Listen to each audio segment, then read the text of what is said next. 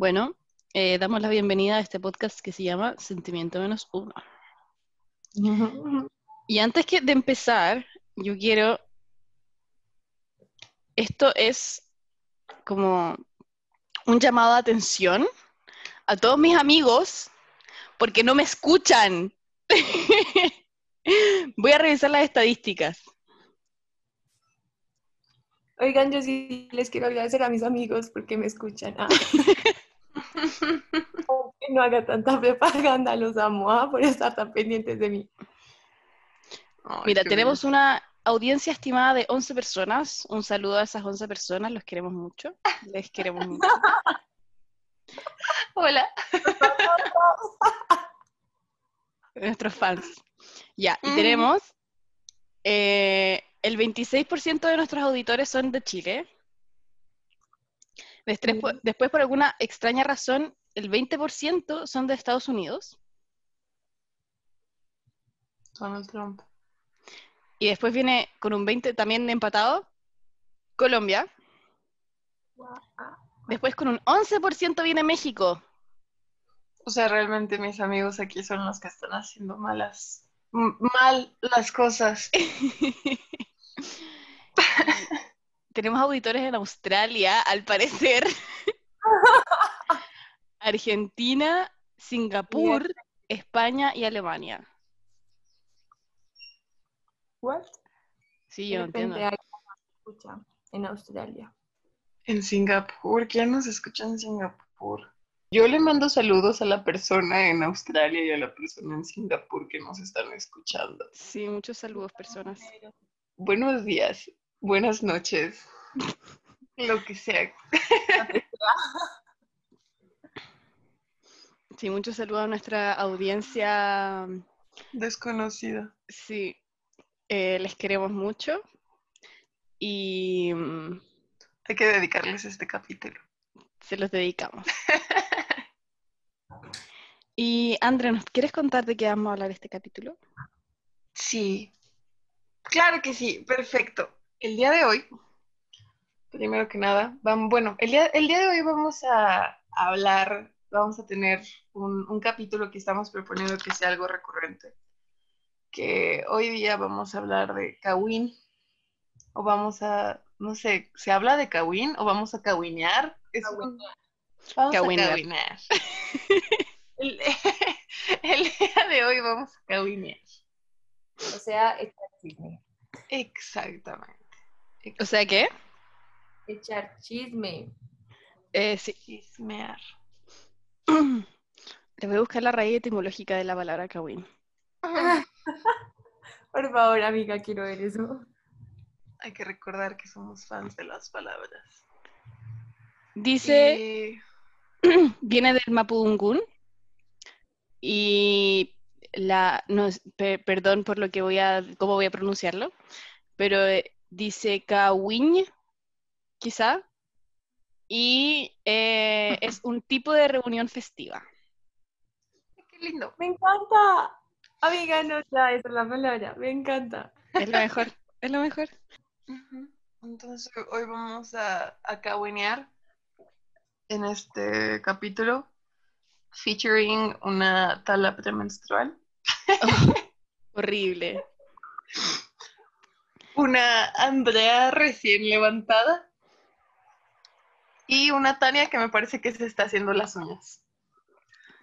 Yo me estoy Bomba pero acabo de salir de mi menstruación, así que estoy muy feliz. ¡Ay, qué lindo! ¡Qué bello! Amo esa parte de la vida. Como sí. cuando se va, listo, chao. Ah. no Hasta nunca. Nos vemos el otro mes, hopefully. hopefully. Sí, hopefully sí, el siguiente mes. No te lo tomes muy personal si te quiero volver a ver. Y mm, sí, esto del síndrome premenstrual, yo creo que hay dos momentos ideales en los cuales cawinear. En el síndrome premenstrual y después de que te llegue la regla. O sea, francamente. Uy, ¿cómo te va ahora que vuelves a menstruar? Bueno, em, yo uso un dispositivo intrauterino que se llama Mirena. Es un dispositivo que lo que hace es como la T de cobre, que tiene esta idea como de barrera que hace la T de cobre, que al final como que no puede entrar cosas. Em, pero también tiene hormonas, una cantidad súper bajita de hormonas en comparación a otros métodos anticonceptivos, tipo las pastillas, tipo la inyección, tipo el parche, tipo el implante. Eh, entonces, eh, yo no soy ginecóloga, ni eh, obstetra, ni nada por el estilo, pero esto es lo que sé por... y mm, lo que hace es que, primero, no es anovulatorio, como, a diferencia de las pastillas, y... ¿Cómo es qué? Anovulatorio, que no ovulas. O sea, en las pastillas uno no ovula. Claro.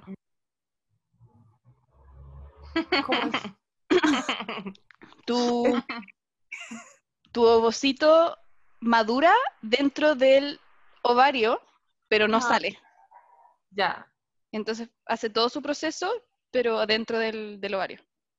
¿Y qué pasa con él? ¿Cómo se va? Se muere, porque después todos los, todos los ovarios se... O sea, los ovocitos, hay algunos que salen y otros que simplemente como que se hacen viejitos. Y cuando se hacen viejitos se llama, oye, es que en verdad, todo esto lo sé por biología del colegio, me iba muy bien. Em, entonces se, hace- se, llama, se forma lo que se llama el cuerpo lúteo. Y el cuerpo lúteo libera ciertas hormonas que te preparan para el, para el siguiente ciclo. O sea, entonces lo que hacen las pastillas para protegerte de embarazos es que no ovulas, más No no ovulas. que pase nada más, como Claro. que no matan al esperma ni nada. Ah. Entonces, a diferencia de lo que, de lo que hacen las pastillas, el DIU como que te engruesa el moco cervical. eh, entonces no pueden entrar lo- los espermatozoides. Y em, también no hace, no te hace el endometrio, no tienes endometrio. ¿Cachai? Entonces, eh, no, si es que llega a haber un... ¡Ay, qué linda! Andrew está mostrando su perrito. ¿Ah? ¿Cómo se llama? ¿Qué cosa? El perrito de André. Ah, Mishka. Ah, sí. Ya lo había leído. La Mishka. y... mm, Amiga, pero no. Porque uno que, uno, yo, yo, yo en mi mucha ignorancia del tema, eh, porque no me acuerdo nada, pensé que uno menstruaba, como que lo que uno menstrua no es como que menstrua uno, ¿no son los óvulos? No, o sea, esa- es... El endometrio, ¿no? Claro, lo que, me, lo que elimina es tu endometrio que no se usó. ¿Cachai? Como como- bolsita, ¿Cómo? el baby. ¿Esa es la bolsita que tiene el baby, el endometrio? No, no, no, es donde se implanta el, el, la, el, ¿cómo se llama esto? El ovocito fecundado, po. Ah, Y ahí empieza a crecer. Y todo lo que viene después eh, lo va produciendo como tus hormonas más la, como lo que pasa como con la guagua. Pero, o sea, el Ya. feto. Pero eso, entonces, eh, ah, y a mí no me crecía el endometrio, que es lo que le pasa a todas las mujeres todos los meses, eh, lo que después se transforma en la regla. Entonces yo no tenía regla, po. lo cual era súper conveniente porque significaba que no me tenía que preocupar durante todo el mes de, o sea, durante los últimos cinco años de, mm, no sé, si es que viajaba, si es que iba a acampar, yo la más acampadora de todas, pero eh, no me tenía que preocupar. Eh, ahorré mucho en, en eh, productos menstruales y mantenía mis hormonas como relativamente normales, pero ahora como se están acabando, sí me está llegando la regla. O sea, no es una regla demasiado importante, me dura como dos días. Y también mm, tengo mucho síndrome premenstrual. Bueno, no, yo antes tengo una pregunta para ustedes. Ah, pero amiga, no, pero tú no. Bueno, André, o bueno, no sé si, eh, como, ¿qué les parece? Como tirar con la menstruación. Ah, traumático. Yo la, o sea, yo la primera vez que lo hice, debo de ser muy honesta, que sí me resultó como que traumático el, el- el ver toda la sangre. Ya. porque yo, o sea, sí hay días en que yo menstruo mucho, pues, o sea, que sí sangro mucho. Y entonces cuando pasa eso y, y de repente, o sea, ver la sangre como en... porque digo, yo, yo veo bastante mi sangre porque uso, la, como- uso una copita, entonces todos los meses estoy viendo mi sangre, ¿no? Pero ya esta onda de, de ver mi sangre en, en otro cuerpo y luego verlo también a veces en mi cuerpo, sí es como que, ay Dios, no sé, me es muy Impactante. sorprendente, honestamente. ¿Y a ti? ¿Qué te parece? ¿A mí? Ujú. Pues yo también uso la copa, entonces también como que estoy muy acostumbrada a mi sangre, pues. Pero más allá, sí es como incómodo, ¿no? Pero más allá de ser incómodo, me parece súper incómodo el tema como de tener que ir y sacártela y luego volvértela, Ah, totalmente. porque igual como que nunca te dejas de sangrar, eso me parece ugh, como nada es espontáneo. ¿ah?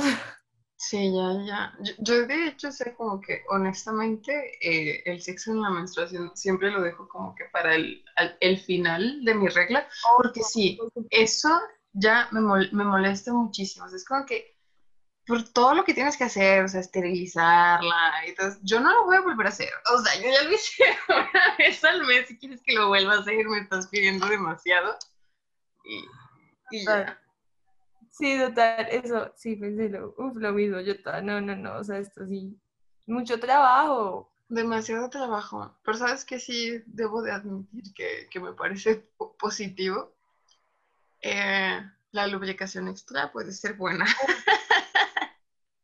Pues la verdad, cuando estoy en mis días, como que me dan demasiadas ganas, o sea, es impresionante, Sí. o sea, uno está todo el tiempo como, como, sí. Sí, lo Sí, entiendo. Sí, es nice, lo re- sí lo recomiendo. Sí lo recomiendo, pero también Yo, recomendaría. ta- yo también lo recomiendo mucho. ah. Ya, ¿qué más cosas recomiendan? Eh, como para tirar, o de qué. Mi Sí, mamá ya- ya escucha esto. esto. No, No, pero, o sea, el último me consta que no lo ha escuchado. Lo Ok. escuchó el primero solamente. Sí, mis padres también. O sea, escucharon el primero y ya fueron, ya fue como que, Ya te apoyamos. ya, Ah, ajá, ajá, no, como que fuimos, ¿no? O sea, como que ya we, stood there y ya, punto. Y, y francamente me, me viene bien que no lo sigan escuchando, me parece bastante bien. Yo no tengo problema con eso. Nada, pues bueno, entonces en resumen, yo sí también recomiendo tirar con la menstruación. Pero esperen a los últimos días, como después del tercero. Mi pregunta es el como yo soy un poco como maniática con las manchas, entonces eh, no sé, como mi vida, toda mi vida adulta la he tenido con la migrena, entonces no, no, no he experimentado el tema como de tener que limpiar mi sangre ni nada de eso. Entonces, porque claro, antes lo hacía como mi mamá, ¿cachai? Sí. Entonces, eh, eso es como lo que me daría más nervios de todo, como el, las manchas y eso. Yo No, les voy a platicar, perdón, de, de la primera vez que lo hice y ahí sí fue muy traumante en esta onda de las manchas. Es que por eso o sea, adquieres conocimientos como esta onda de que lo dejas hasta, o sea, después del tercer día o depende de cuánto te dure, así como que cuando tú ya sepas que ya no es Heavy. mares de sangre, ¿no? Esperas hasta los últimos días y luego ahí sí algo que yo sí encuentro importante es la onda de la de la física y la gravedad y quieres que la gravedad. funcione a tu favor. Porque la primera vez que yo lo hice, yo, no me esperé a que fueran mis últimos días en la menstruación y yo muy diva, pues yo estaba arriba. Y, y pues ya no, o sea, como que me, me bajé y yo, ¡ah! fue, fue un súper así como que, ¡ah! no inventes. Es, es que, o sea, de verdad, un- no fue una, como una escena del crimen, haz cuenta, o sea, de verdad traumático ese show. Entonces, tú siempre tratas de estar abajo en, en Abajo. ese momento, pues. Levantando. Exactamente, como que con el culito levantado. Yo no lo había pensado. Sí, lo aprende. Oye, estamos aprendiendo heavy. Sí, Sí, amiga. sí, sí. E igual, o sea, ya como que si quieres sentirte muy, muy segura, no sé, tienes tus sábanas favoritas o algo así, pues igual puedes poner una toalla. True. También le quita como que a la espontaneidad. No, la verdad es que nada de eso es espontáneo. O sea, sabes como que uno ya con todos los días. Uno ya sabe y se quitó la copa. O si no, como que prefiere usar otra cosa, pues para no tener que ir a como, Sí, Ujú, y después ujú. si quieres hacer, sí, como lo que te gusta, como no quieres estar siempre abajo, pues hay que poner una toalla. Entonces nada es espontáneo realmente. Pero como que me parece que igual, como que vale la pena. Ya como en el momento. O de repente como en una superficie más lavable. ¿Mm? También. Yo creo que es una es más opción, ¿o no? También, si lo quieres llevar a la mesa.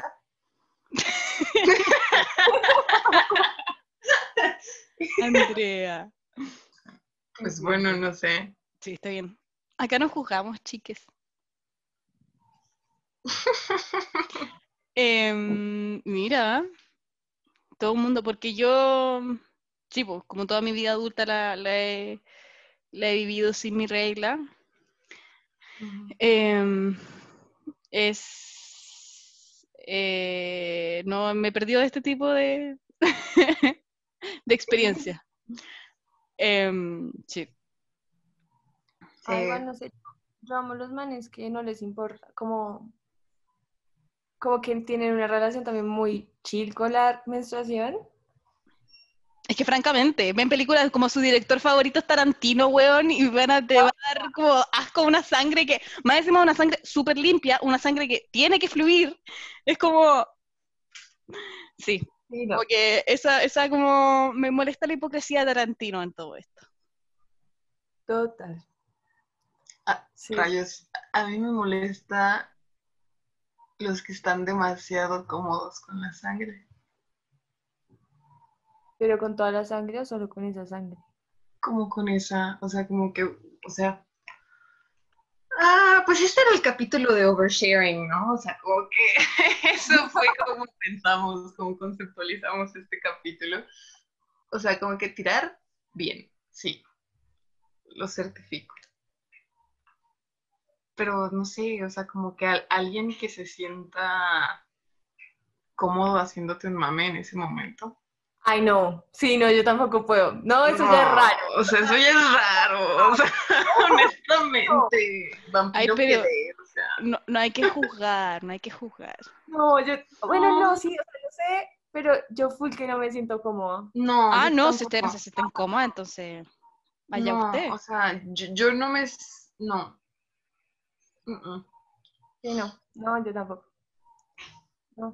Además es mi cuerpo, como que nadie se puede sentir más, sí, como, o sea, no es posible que tú, sí, como, no, es que no. como no. Sí, lo, encuentro. Lo encuentro raro, o sea, porque jamás es como que yo haya sugerido, como que, oye. No, o sea, para nada. Y encontrar personas que es como que. Como dale, sí, como, Y yo, ah, este.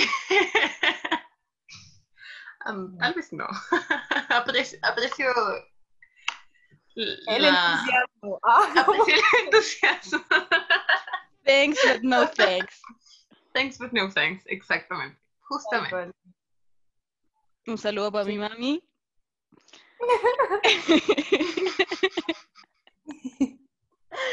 Ay, qué risa. Yo, sabes, igual nomás, o sea, como mi último comentario respecto a esto. Me acuerdo que a mí en la escuela me enseñaron que era terrible. Como que para tu salud. Tirar con la regla. O sea, neta de que te podías morir si tirabas con la regla. ¿Qué? Sí. ¿Y por qué? ¿Porque es del diablo? Misspreading information. No, no, no, o sea, si no, no sé. Es que fue, en la secundaria, eso tenía como 14 años a lo mejor. Era una, o sea, como que en la secundaria todavía aquí el sistema educativo no contempla o no contemplaba en ese entonces, a lo mejor ya cambió, porque ya cambió, no contemplaba educación sexual. Entonces, como que mi, mi escuela, muy progre, lo quiso implementar, pero tú se lo dejó a los alumnos. O sea, porque, güey. muy bien pensado, ¿no? O sea, como que nos tocaba a nosotros, a nosotras, hacer presentaciones sobre diferentes temas de salud sexual, pues. Y esa onda, me acuerdo que yo di la de anticonceptivos.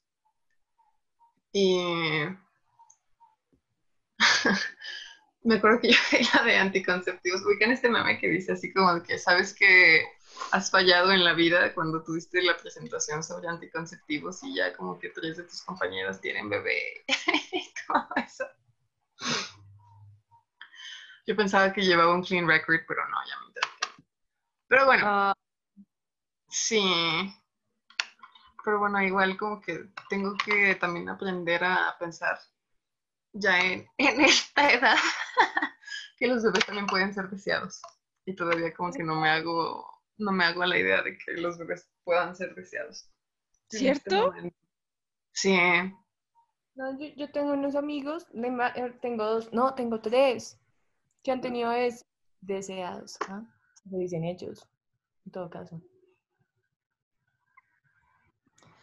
O sea, francamente.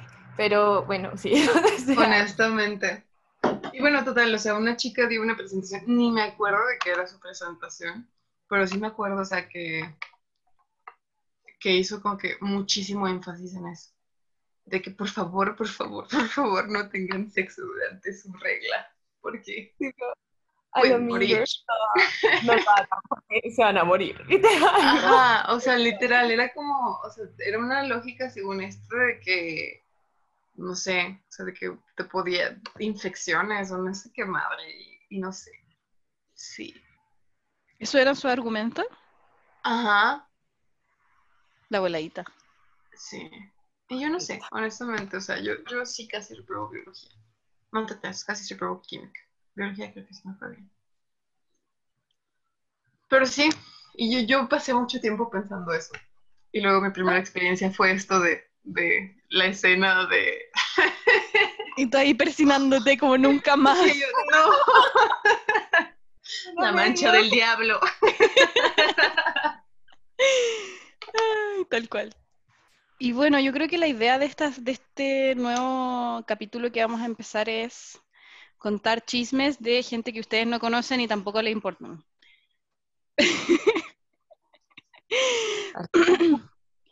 Porque podcast de eh, como famosos y como muy TMC existe en todas partes y todo el tiempo. Pero los cagüines más jugosos son de gente como tú y como yo. Muy cierto. Sí, los famosos como que les pagan por tener cagüines. Todos los años. Claro. todo eso.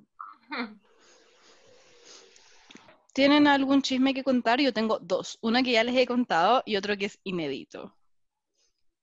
Mm.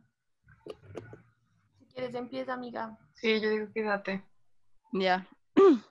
Primero, eh, quiero hacer un disclaimer. Todos los chismes que son comentados aquí eh, fueron autorizados por las personas protagonistas de los chismes. Eh, así que mm, no, siento que no estoy vulnerando ninguna, por lo menos una parte, que es la parte que importa. Entonces, yo ya conocen esta historia ustedes, creo, eh, y algunas personas también la conocen, eh, pero les necesito contar la historia de cómo mi amiga descubrió que se la estaban cagando por una dick pic. Esta es la, esta es la mejor historia del país, en. Eh, primero acá, eh, no sé si lo, lo dicen ustedes, pero aquí cagar es como serle infiel a otra persona. Entonces, como tú te cagas a alguien, ¿cachai? Entonces mi pololo me cagó, por ejemplo, ¿cachai? Eh, o sea, eso significa me fui infiel. Y eh, entonces vamos a, con la historia. Eh, yo tengo una amiga que la vamos a poner Rihanna, porque así de maravillosa es. Y em, la Rihanna em, empezó a salir con un tipo. Que le vamos a poner. No, le vamos a poner el cacas, porque ni para Chris Brown le da. Y eh, el cacas eh, y Rihanna empezaron a salir. Y, mm, y nada, eh, mi amiga estaba igual súper como entusiasmada porque, pucha, igual era como antes de eso mi amiga había tenido como relaciones súper breves, entonces esto era un poco más, entre comillas, serio, porque llevaban, ponte tú, más de tres meses, pero menos de seis. Em, y, nada, pues entonces mi amiga súper entusiasmada, súper enamorada y qué sé yo. Eh, pero este tipo siempre fue como un poco como como distante, como poco comunicativo, como el hombre como por excelencia. Mi amiga estaba con él y lo fue a dejar a la casa de un amigo que le va a poner eh, em, Justin Bieber, ¿ya? Eh, y le fue a dejar a la casa. novela de Wattpad. y le fue a dejar a la casa del Justin. Y, y estaba en la casa del Justin. Y, o sea, este tipo y mi amiga vino para mi casa. Porque parece que queda cerca, algo así. Entonces, eh, ahí mi amiga me empezó a decir como que había peleado con él y que estaba súper triste, no sé qué. Y yo como, ay amiga, no te preocupes. Era una, pelea como súper chica, como tipo, no sé, malentendido, algo como súper mejorable, ¿cachai? Y, pero mi amiga estaba como triste porque, puta, uno puede estar triste de repente. Y, mm, y en eso, eh, mi amiga me dice, oye, yo creo que el caca me está cagando. Y yo como, pero amiga, ¿cómo el caca te va a estar cagando? Si eres maravillosa y qué sé yo, imposible, no sé qué. Y ella como, no, amiga, es que de verdad, 100% em, real, no fake. Y yo, eh, pero ¿por qué crees eso? Y no sé qué. Y me dijo, no, es que me mandó una dick pic. Y yo, pero acá, pues, o sea, si tú la pediste, como tiene todo el sentido del mundo, significa que ya están como mejor y qué sé yo. Y ella como, no amiga, es que, como por favor dime que no estoy loca, por favor dime que tú también lo ves. Y no me mandó la foto, o sea, acá no hay, no, no, no hay difusión de dick pics no consensuados. Em, simplemente me la describió. Y nada, era una dick pic normal, como en verdad una dick pic horrible, porque qué dick pic es bonita. Y eh, Francamente. Las que pides. O sea, cuando, pides una dick pic, cuando pides ver un pene así por grotesco que sea una dick pic normal, cuando pides una dick pic es bonita, porque es un pene que querías ver. No, a mí me parece que, o sea, estéticamente se podrían esforzar, ¿sabes? Como al menos el lighting o algo así, como... ah, no, como el no.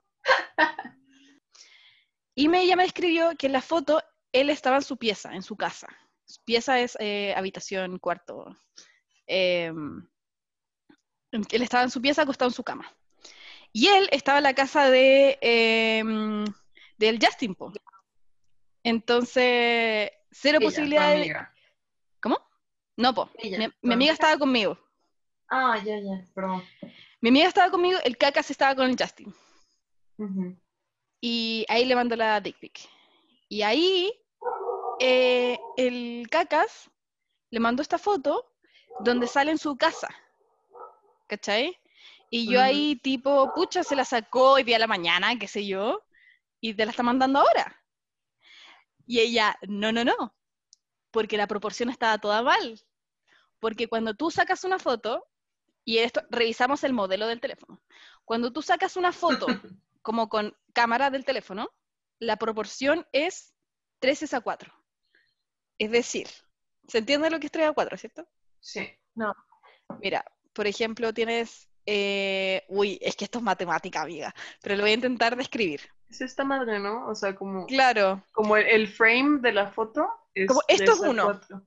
esto es uno, Ajá. entonces tu foto tienes tres de estos y cuatro de estos, ¿cachai? Ajá. Entonces esa es la proporción, como independiente de cuánto sea esto, este lado es tres veces la unidad y este es cuatro veces esa unidad. Listo.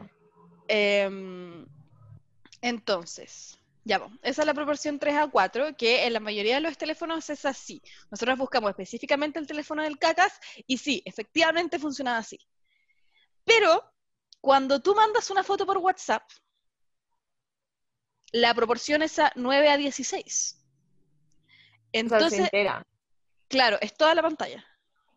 Entonces, esta foto particularmente estaba en 9 a 16.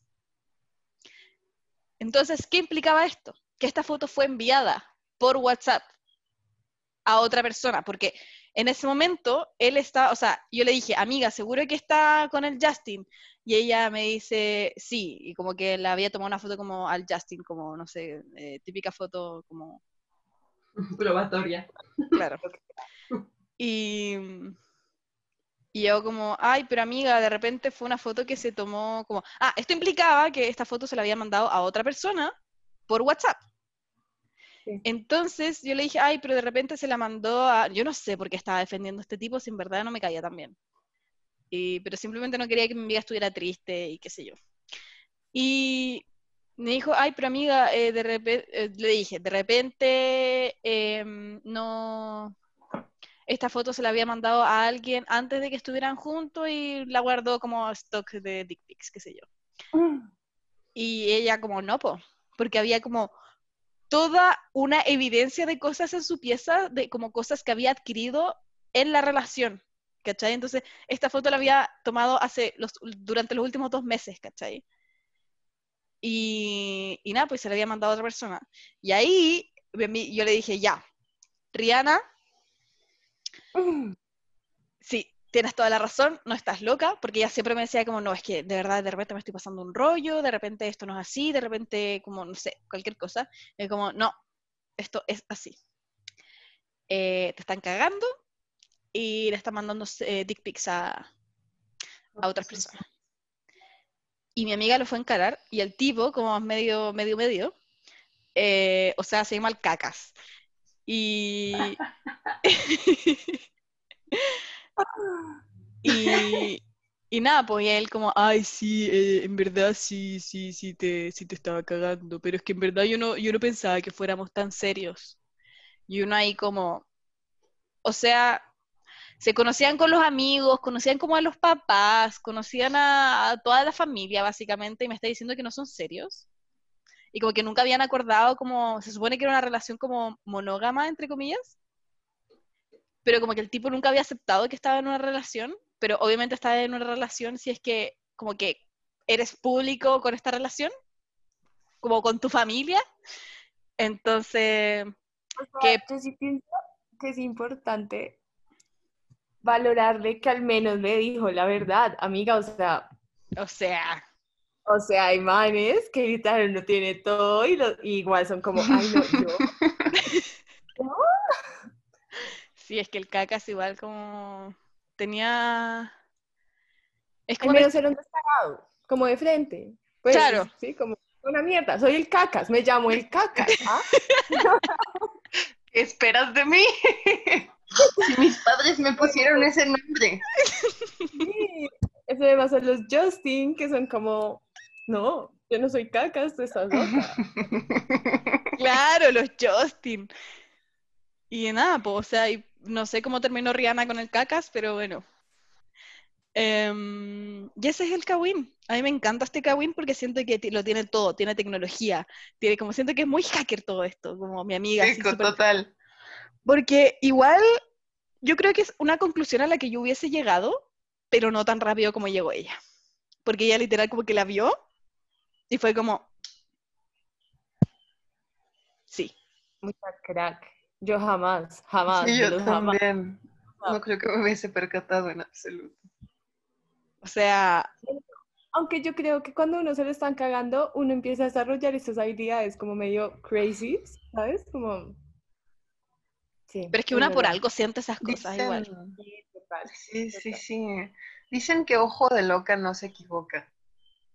Pero yo creo que es más bien esta onda de que, o sea, te hacen creer y te convencen de que estás loca y que, o sea, siento que es parte como que esto del de el gaslighting, o sea, decir una violencia en una relación, de que te hacen creer que estás loca.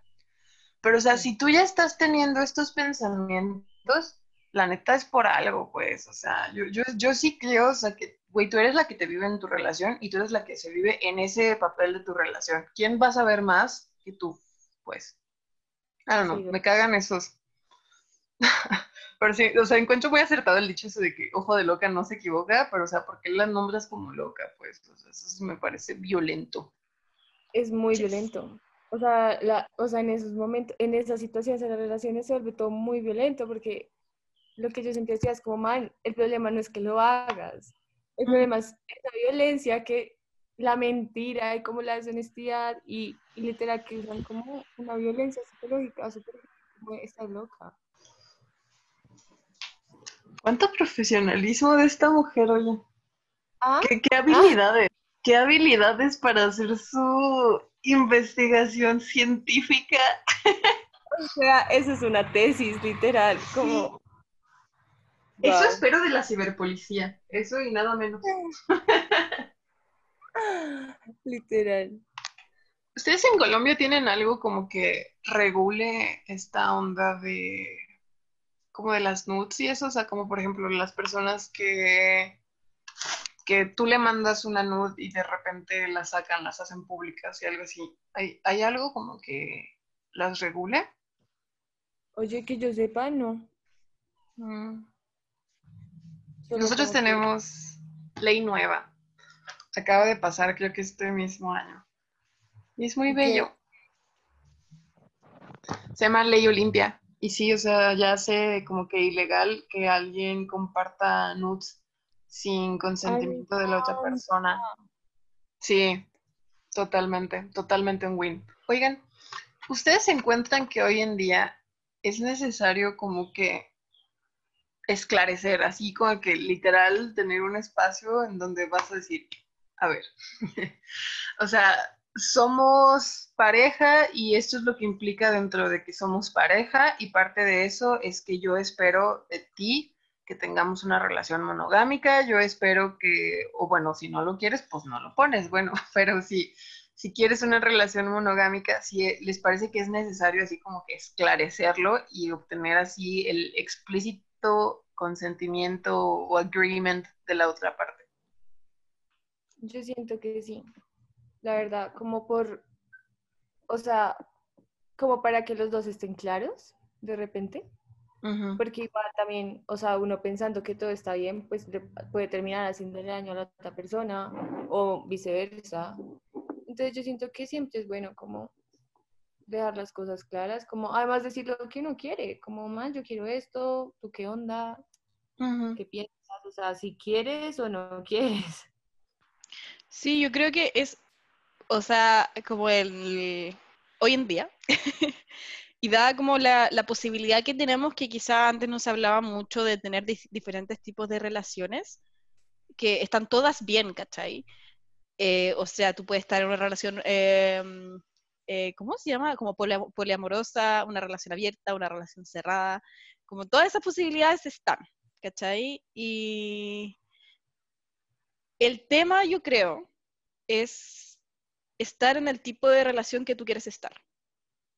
Y de repente, como por el hecho de querer estar con esa persona porque la quieres mucho y qué sé yo, como que accedes y, te, y te conformas con algo que tú no quieres. Es que esas son las cosas, hay que decirlo, en verdad es como respeto a la otra persona, como, man, yo estoy en esto, ¿en qué estás? Ah, como... Y también el ah, tema de la responsabilidad afectiva.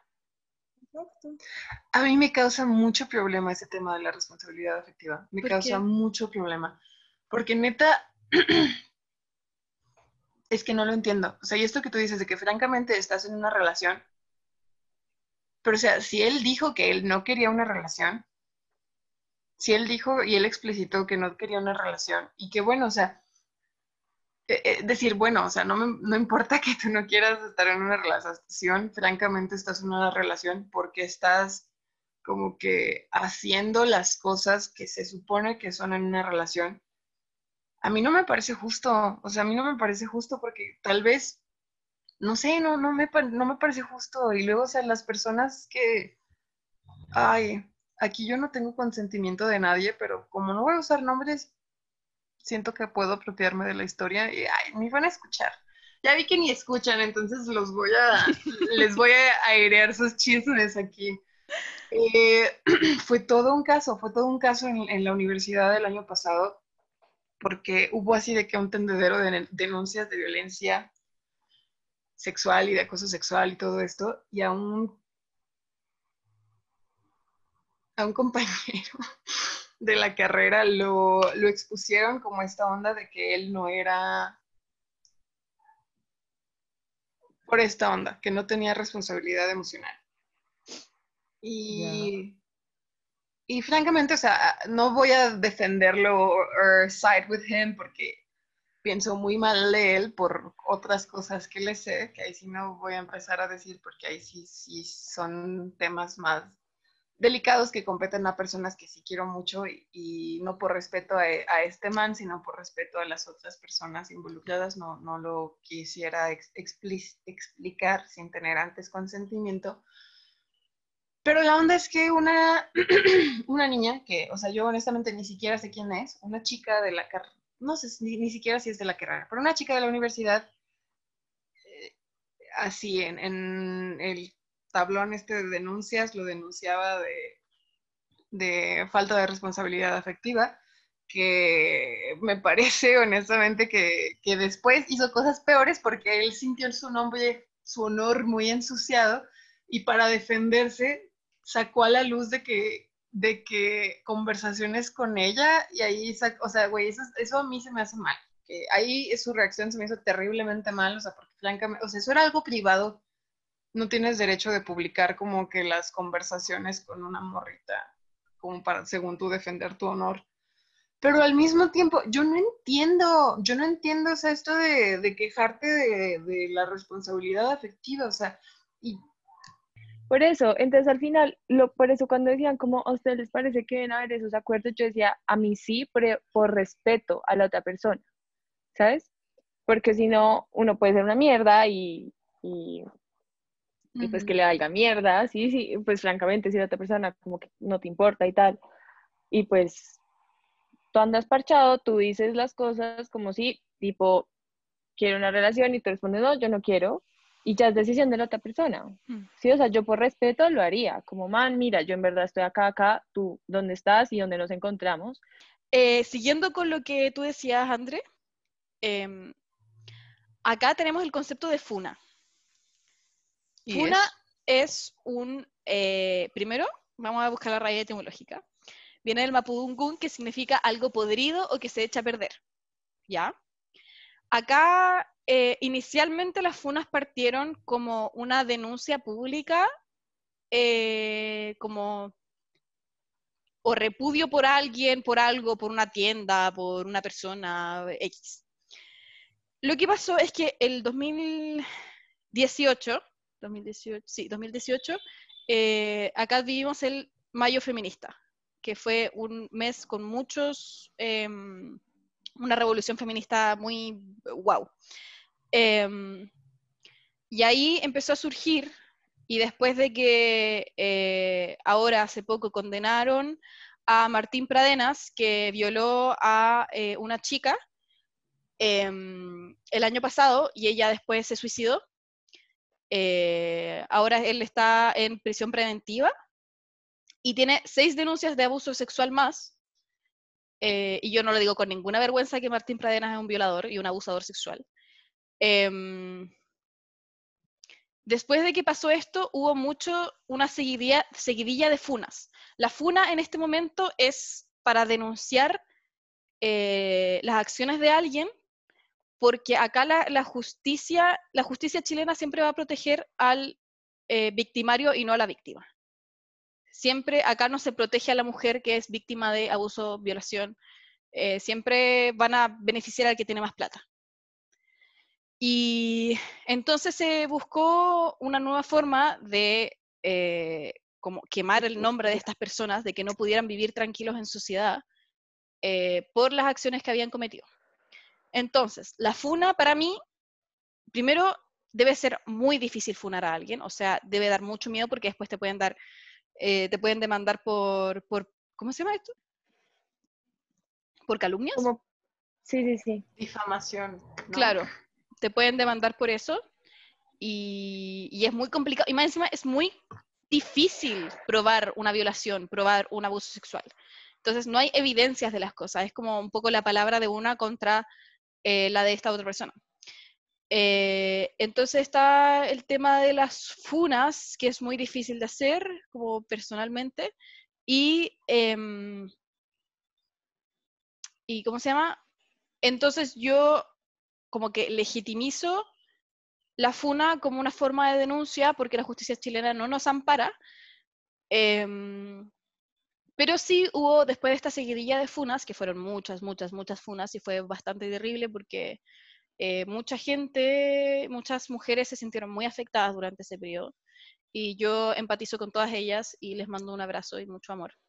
Em, pero pasó esto de lo que tú me dices, de que denunciaron a este tipo porque no era responsable efectivamente. Para mí eso como que no hace nada más que perjudicar el movimiento de las funas, ¿cachai? Porque el, el no, ser responsable efectivamente, obvio, pésimo, horrible, ¿cachai? Pero es una cuestión de la, responsabilidad efectiva, es una cuestión que estamos hablando recién ahora, ¿cachai? Es una cuestión que estamos aprendiendo recién ahora como poniéndole nombre. Yo, yo siento que he sido bastante responsable efectivamente en todas mis relaciones de amistad, de pareja, de familiares, qué sé yo. Eh, pero es una cuestión que recién ahora le tenemos nombre. Entonces, que tú, uses esta forma de denuncia, que es terrible para muchas mujeres, que es, eh, te expone de una forma como muy enorme, eh, para decir que una persona no es responsable efectivamente, es como, pucha, ¿sabéis qué? Sal de esa relación, dile, tú no eres responsable efectivamente, y, y, se acabó, ¿cachai? O sea, que esa persona, no sé que si es muy horrible lo que estoy diciendo, pero es como, no, es que es un inmaduro, no, es que es un insensible. Es como, puta, eh, yo no le echo la culpa a nadie por no salir antes de las relaciones porque yo entiendo de verdad lo que es estar en una relación violenta, pero sí, sí pienso que eh, no hay que, la funa se la dejaría para los abusos sexuales, las violaciones, los acosos, eh, los temas de corrupción, ese, ese, tipo de gravedad estamos hablando, ¿cachai? Entonces, eh, sí, de acuerdo a lo que tú decías de que este tipo no era responsable emocional, efectivamente. Eh, eso. Ya entiendo a, qué te refieres de lo de la funa. Pero, ¿sabes? O sea, como que mi comentario no es tanto esto de que, porque ya, ya entiendo lo que va, lo de la funa, entonces mi, mi comentario no es tanto de que esta chava lo haya funeado. Funado. Funado. Sino la onda de que a lo mejor es que yo no entiendo muy bien el término de responsabilidad afectiva y me gustaría que ahorita ustedes me den sus definiciones, pero la onda es que este man, o sea, y en lo que él argumentaba, pues, o sea, te digo, yo no, no sé más de las chicas porque la neta es que yo ni siquiera sé quiénes son. Es más, que todo esto pasó cuando yo estaba allá en Berlín, entonces yo me quedé muy no enterada de aquí del Cagüín y, o sea, sé lo que el man escribió porque literal escribió como que un, una página en Word así para defender su honor y la mandó al, al grupo de, de, mi generación.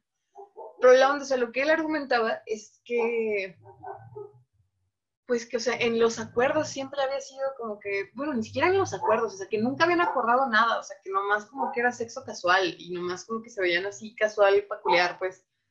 Y entonces, o sea, se puede entender que a lo mejor las chicas esperaban algo más y nunca se hizo explícito, nunca, nunca se preguntaron, bueno, ¿qué, ¿qué es esto?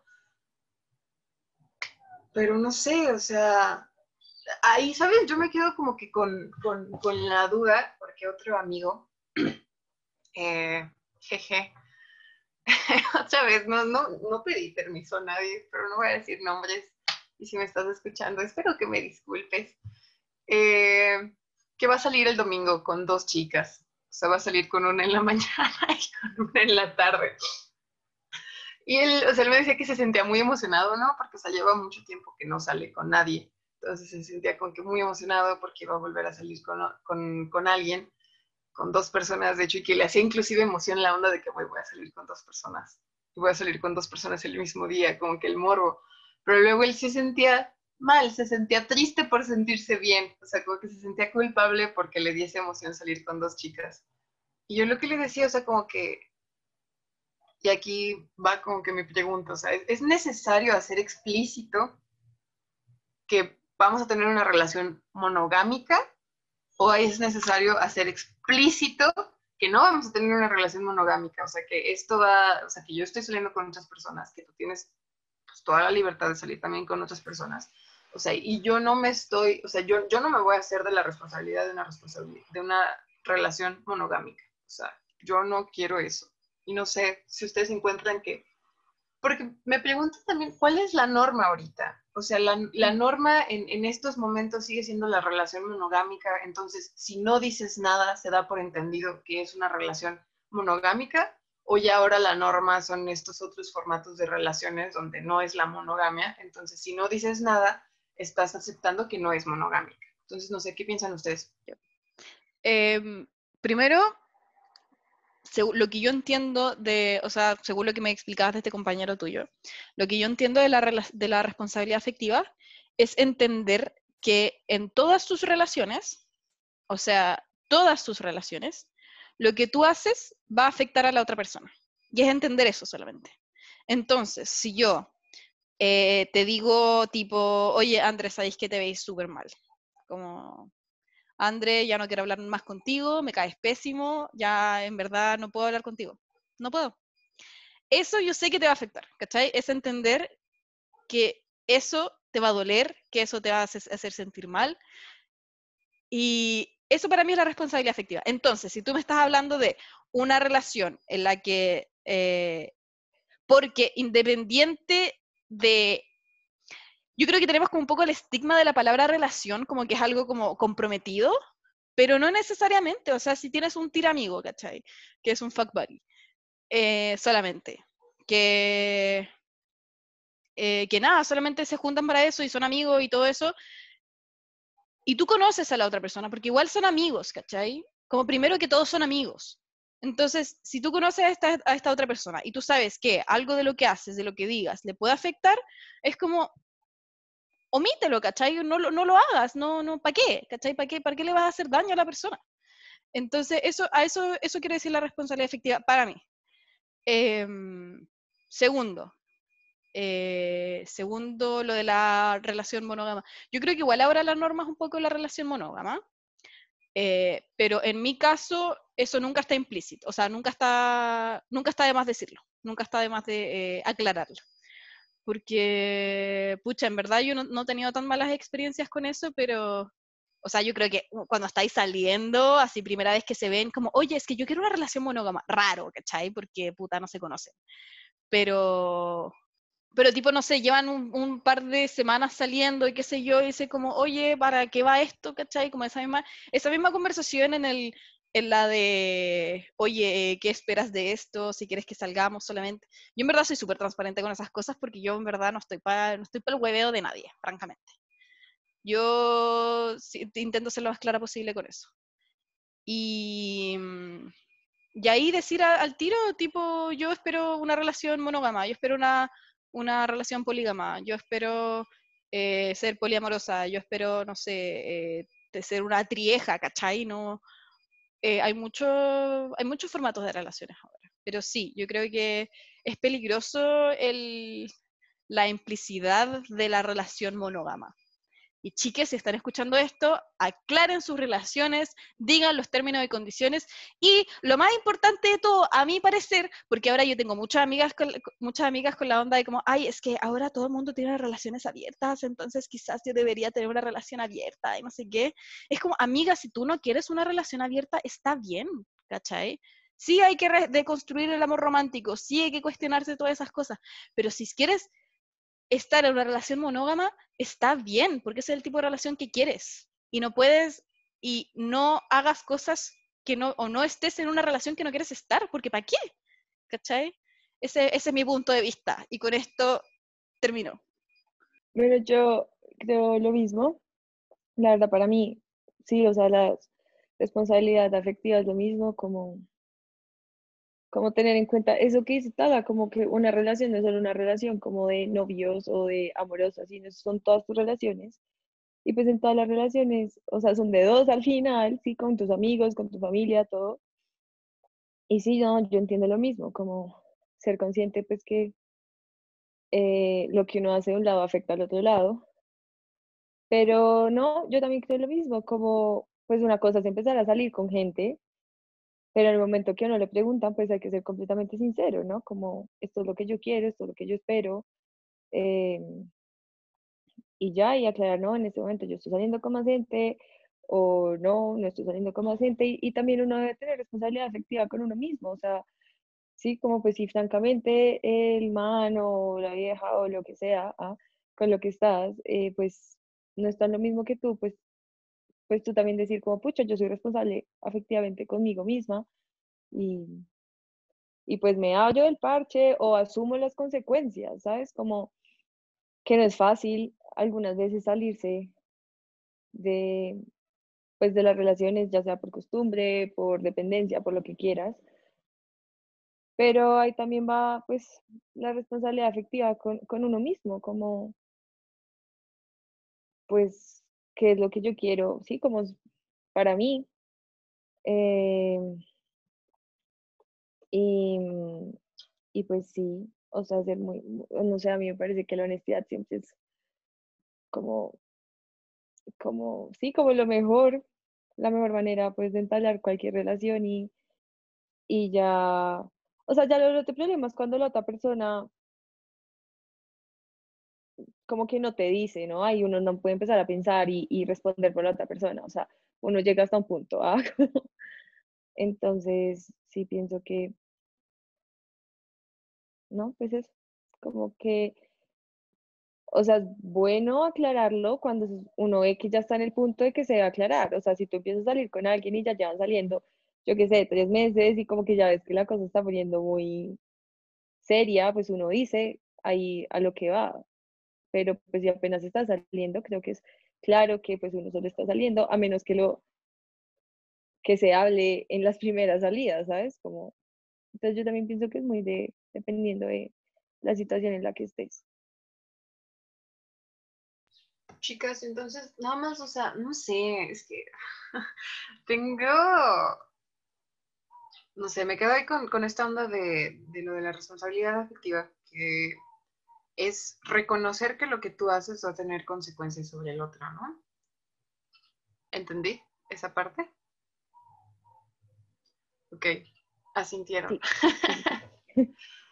y, pero me parece a mí también, o sea, que es importante no caer en el otro lado de, de que es que tampoco es que tú seas responsable de las emociones del otro, ¿sabes? Exacto. O, sea, tú vas hasta donde te dicen, ¿sabes? Como tampoco puede volverse adivino, pues. Y por ejemplo, o sea, y otra parte, o sea, yo, siento, yo honestamente yo diría, yo propondría que no tienes tu derecho a reclamar nada que no se haya hecho explícito antes. No sé si existe el verbo explicitar. Creo que no, ¿verdad? Es hacer explícito, pero bueno. ¿Como explicitar? Ajá, no, ¿verdad?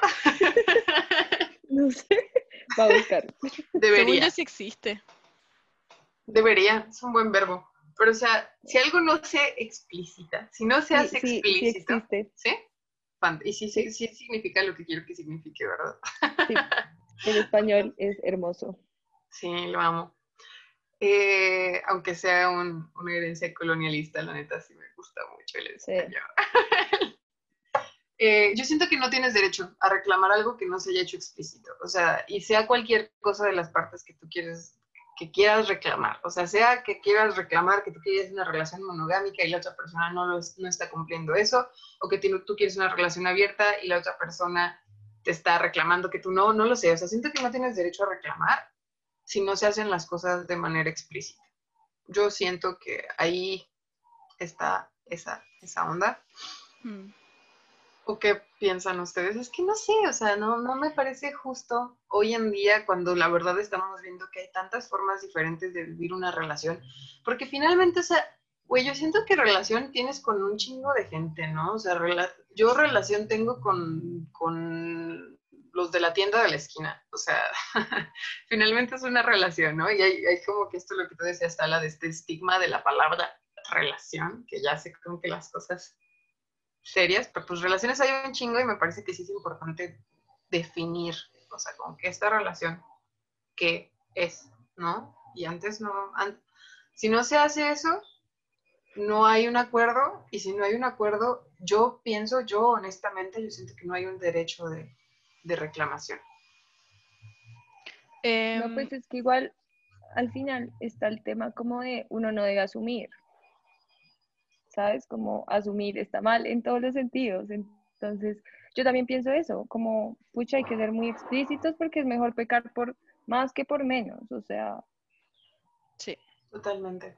Yo igual, sí, estoy de acuerdo con lo que dicen, pero igual yo siento que... mm, no, creo que reclamar sea la palabra, pero em, yo siento que sí tienes que hacer explícitos tus sentimientos. O sea, si es que tú, eh, no sé, nunca explici- explicitaron que era una relación monógama y esta persona se metió con otra persona y a ti te molestó, como yo siento que tienes que ser fiel a ese sentimiento al, al estar, o sea, entender que te molestó y mostrárselo a la otra persona, ¿cachai?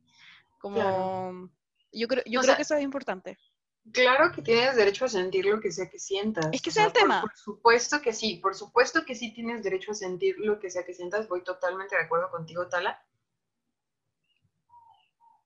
Pero sí me parece, o sea, que, que puedes reconocer que lo que la persona hizo te hace un daño y te provoca una emoción negativa y te molesta, te duele, o sea, porque sí, Mm. pero es que no, es que no lo sé, no lo sé, o, sea, sea, como siento que a eso es a lo que yo voy cuando yo digo como responsabilidad afectiva con uno mismo. ¿Sabes? Sí, Como uno po. también tiene que ser muy claro uno con uno mismo, como, sí. Man, esto es lo que está pasando, miremos la situación, ¿cómo me siento yo al respecto? O sea, obviamente, cuando, cuando te, alguien te, te hiere, la, la pregunta ni siquiera está en qué hizo, o sea, lo importante es como, man, me estoy sintiendo así, te lo estoy diciendo. Y, y, tu, y tu respuesta no es como excusarte, es aceptar que lo hiciste. Pero entonces ahí va detrás como, bueno, ¿y cómo llegamos a este punto, sí? Como, ¿acaso yo empecé a asumir cosas? ¿Acaso yo acepté estar en situaciones en las que no me sentía cómoda? Igual lo seguía aceptando, lo seguía aceptando hasta que llegué a un punto en que dije, pucha, ¿no puedo más? ¿O acaso fuimos los dos muy explícitos y siendo muy explícitos yo decidí quedarme? Si me entiendes, como a- a- eso ya, es que a mí me parece, pucha, si tú no eres responsable efectivamente contigo, nadie más lo va a hacer. Mm. Sí. Entonces son tus límites, o sea, son tus límites y pues cuando Es que también es parte del pues- crecimiento. O sea, yo, yo siento que sí era muy como... Mi amiga, mi amiga siempre me molestan porque me dicen que aguanto mucho. Como que aguanto mucho las relaciones. Tipo, o sea, yo nunca he terminado una relación. Yo la única relación que he terminado fue porque me cagaron. Que francamente es como que él terminó conmigo antes. No había otra opción. Claro, entonces estábamos hablando de una relación monógama. Entonces, em, ese también es un buen cagüín. Eh, pero mm, lo que yo, lo que mis amigas me dicen es eso, o sea, el tema de como no aguantar, o sea, de que yo no, yo aguanto mucho y ellas no aguantan tanto como yo y que por eso yo nunca he terminado porque literal como que yo, yo no creo que ahora, y yo, yo de verdad como que confío ahora en mí misma de que eh, ya no voy a aguantar más si es que es algo que me molesta demasiado, pero, pero en el pasado, y he crecido a partir de eso, el tema de aguantar, de como dar segundas oportunidades, terceras oportunidades, cuartas oportunidades, ¿cachai? Eh, entonces yo creo que la responsabilidad afectiva con una misma es una, como una parte del crecimiento eh, que no le podemos exigir a, como de, de, primeras a alguien, ¿cachai? Es como, no sé, porque típico, típico que las primeras relaciones, cuando uno recién empieza a pololear y es tu primer pololo, dices como, ay, me voy a casar, y como, ay, estoy tan enamorada, ay, es el amor de mi vida, y qué sé yo, y en verdad como que literal es el cacas. Entonces, em, entonces, eso... Y después termina y es terrible y lo pasas pésimo y es como nunca más voy a volver a amar y después vuelves a amar. Y, y, y nada, pues y después todo, todo eso es como aprendizaje de las relaciones los vas llevando. Entonces la responsabilidad afectiva con una misma va como a partir de este crecimiento, de este como dolor, de este ensayo y error y todo. ¿cachai? Claro, o sea, de conocerse a uno mismo en diferentes etapas. Entonces es muy distinto como una niña de 15 años, que era yo en ese momento, Claro. como cero responsabilidad afectiva, porque uno no, no se conoce, ¿cachai? Uno está buscando su identidad todavía y explora y se tiñe el pelo de colores como una ahora, y no sé, y tiene su etapa emo y, y qué sé yo, pero mm, Igual es que nadie te enseña, o sea, eso es un tema que nadie enseña, como nadie te enseña. la inteligencia emocional, o sea, es importante. Ah, como Súper importante, súper, súper. Y yo, eh, ese es como lo que yo quiero lograr como profe. Como más que aprendan arte, es como la inteligencia, o sea, toda la inteligencia emocional que se, que se genera a partir del pensamiento artístico. Eso es como lo que me importa. Si, si están escuchando esto en YouTube o en una plataforma donde puedan dejar comentarios, déjenle abajo en los comentarios mucho amor, mucho amor a la Talita que va a presentar su prueba para entrar a lo de pedagogía, porque deseamos que le vaya muy bien, porque va a ser una maestra muy, muy chida, muy chida, más maestras como ella. ¡Ay, qué linda! Sí, estoy muy nerviosa, por eso también el síndrome premenstrual llegó en el peor momento posible. ¿Cuándo lo presentas? ¿Cómo? ¿Cuándo lo presentas? El viernes. Ya, te va a ir muy bien. ¿Les cuento este Kawin? Es bueno. Sí, Y es como menos denso, quizá. Eh, pero es heavy igual, es heavy, también tiene que ver con relaciones. Ya. uh, Vamos a, esta es, esto yo lo sé como de tercera fuente. Esto no, era, amiga. I know for a fact. I know for a fact, esta era una persona. Esta señora en este momento yo creo que tendrá cerca de los 50 años. Pero cuando ella fue a, tenía 18, se fue de intercambio a eh, Estados Unidos. Y en Estados Unidos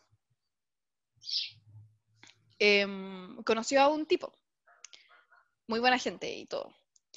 Eh, y empezaron a salir y que todo era muy lindo, y no sé qué, y bla, bla.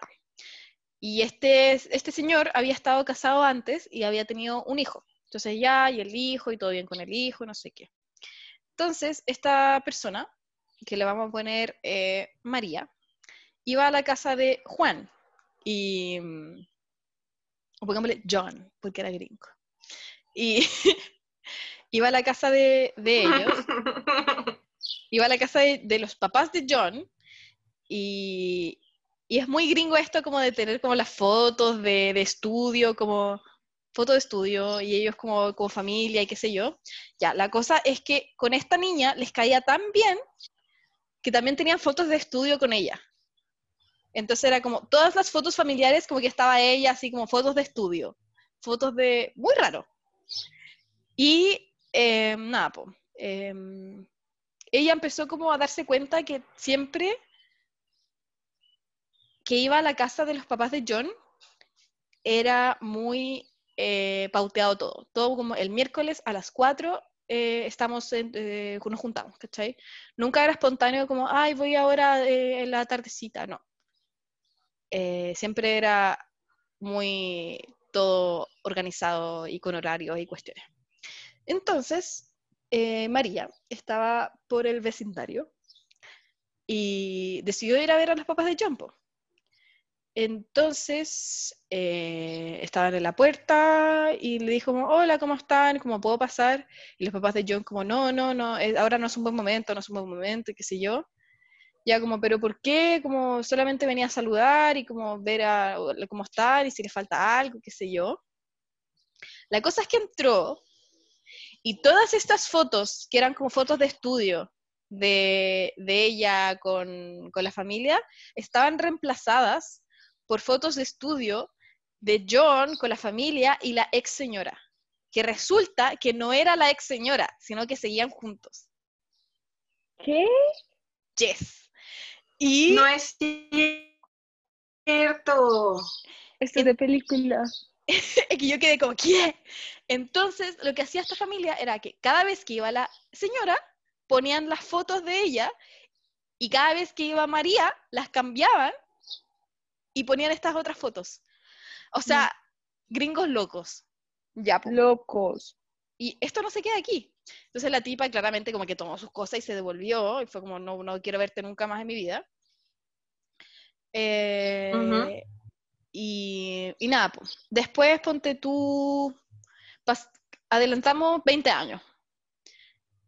Y en eso, eh, la hermana de María, que le vamos a poner Marta, estaba en Facebook y le llegó una solicitud de amistad de esta persona, que era un gringo. Empezaron a hablar, no sé qué, se enamoraron. Y resulta que esta persona era John, que le decía, oye, es que yo conocí a una chiquilla que se llamaba, no sé, digamos, María, eh, eh, María Pérez. González, ponte tú. Eh, yo también conocí a, unas, una, a- a- conocí a María González y se parece mucho a ti. Como, sí, es mi hermana. Y ahí como, ya, se enamoraron. Y la... O sea, se enamoraron ya sabiendo. ya sabiendo. Y, y nada, ahí toda la familia de María y de Marta, tipo, pero ¿cómo vas a salir con él? Si en verdad tú sabes lo que le hizo a tu hermana y no sé qué, y están locos y todo eso. Marta había tenido un matrimonio antes y tenía dos hijos, que en ese momento tenían 18 y 14 años. Em, la cosa es que Marta lleva como seis meses hablando con John y se fue a Estados Unidos y se casaron. No. No. Y ahora viven allá. En este momento viven allá. El tema es que la hija de Marta llevaba un mes en Estados Unidos, conoció al vecino, tres meses después estaban casados. ¿Esta gente qué? O sea, yo O sea, muy fan del matrimonio, John, al parecer. Eh, y esa es el- la historia. No sé si hay más de la historia, pero lo encontré muy impresionante. sí. El tema es que Mm, John no ha desaparecido de esa familia, imagínate. Qué feo, ¿no? Para los papás. Horrible. O sea, Ah, y el tema también ¿cómo era que... a- ¿Cómo vas a las fiestas? O sea, ¿cómo, llevas pon a Navidad? O sea, así como que a John. No manches, o sea, Marta no puede llevar a John a las fiestas de Navidad. O sea, y entonces que Marta ya no va a las fiestas de Navidad. Qué feo. No, y, y lo otro era que esto, los papás de John no les caía bien la señora y les caía bien la María solamente. Entonces, por eso como el plan de ellos era como engrupirse, como, no sé si ustedes dicen engrupirse, pero como, No. como conquistar, entre comillas, Ujú. a, a- a María para que se quedara con John y que como que se casara con John y estuviera con por siempre con John, porque no les caía bien la señora. Pero todavía no había Ah, terminado ese ok. matrimonio. El matrimonio iba a terminar, pero no había terminado. ¿Cachai? Entonces, y John le, tenía, le había mentido como, no, si ya termina hace muchos años y qué sé yo. Entonces los papás como que igual le hicieron la mano de, de como mantener las dos relaciones en secreto. Mm. Y como muy normal. Pero lo de las fotos yo lo encontré muy creepy. Demasiado. O sea, Demasiado. le estaban haciendo brujería. Ah, Obviamente. Si no fueran tan blancos, tal vez si hubiesen estado haciendo brujería. Me acuerdo ¿Cómo de lo que nos platicaste del taxista, Tania. También del man que Oh. tenía sus dos familias y la familia le seguía el cuento, ¿no? O sea, ¿qué, qué- Sí. qué onda? ¿Cómo era? ay, yo ya no me acuerdo bien, era como que era un man que era de la costa de Cartagena. Este chisme no me importa porque es de un Uber o taxista, no me acuerdo. Entonces, eh, el man, Pero es un ¿cómo buen era? chisme. Era- sí, o sea, él nada, él empezó preguntándome como que yo qué onda con mi vida y yo como señor, duela por noche mi vida. ah, Y, mm, y creo que ahí estaba como peleando con mi novio, yo qué sé, entonces le empecé a contar al man como, no, pero todo está bien desde que no se meta con manes de la costa. Y yo estaba, ¿por qué? Ah, eh, o sea, la costa acá en Colombia es como los lugares con, sí, ¿no? La costa, eh, Sí. los lugares con mar, ¿sí? Ah, sí, yo estaba, eso, es- eso sí. Sí, Es sí, universal. Sí, eso existe. ah. Eh, y entonces yo le dije, ¿por qué? Y me dijo, como no, porque es que son muy descarados, no sé qué. Y me empezó a contar la historia de él, que si no estoy mal, era que Él era costeño, ¿no? tenía, sí, él era costeño, era de Cartagena, y tenía una familia aquí y otra en la costa, como en Cartagena. Entonces, él iba a visitarlos y como que todos eran felices, y volvía acá a vivir con su esposa y también sus hijos, porque tenía hijos en las dos familias, y todos eran felices. Y en como fechas especiales como Navidad y, Año Nuevo, el man se llevaba a la esposa de Bogotá a Cartagena y la familia, como que la mamá del man, o sea, la suegra de las dos señoras, le alcahueteaba como esconder a las otras familias. Y entonces era como que con una pasó, sí, como con una pasó Navidad y con la otra pasó Año Nuevo. Y así. Oye, y no me acuerdo si en esa historia al final las, las familias se dieron cuenta, cuenta. ¿no? Sí, yo acuerdo. también estoy casi segura que se dieron cuenta. Pero no me acuerdo qué pasó. Ay, eso era muy buen chisme. Extraño tanto estar en Uber y que me Sí. cuenten sus chismes. Lo Sí, mejor, conversar con los Ubers. Sí, completamente. Yo creo que las conclusiones me- del podcast son, tirar con la menstruación está bien, lo apoyamos, eh, certificamos. Segundo, aclarar sus relaciones. Somos monógamos, Tener responsabilidad emocional. responsabilidad emocional efectiva. Eh, no sean el cacas, por favor. No sean John Por tampoco, favor. ni su familia. Y no estén con el cacas. No Chicas, estén con el cacas. Ustedes valen y ustedes pueden hacerse valer y tienen que, porque si no lo hacen, nadie más lo va a hacer. Y yo sé que pueden, y yo sé que es difícil, pero ustedes pueden. No acepten eso porque ustedes valen muchísimo más, digo, o sea, por Dios, ustedes son Rihanna. Son Rihanna, todas somos Rihanna. Pero tampoco seamos el cacas. ¿ah?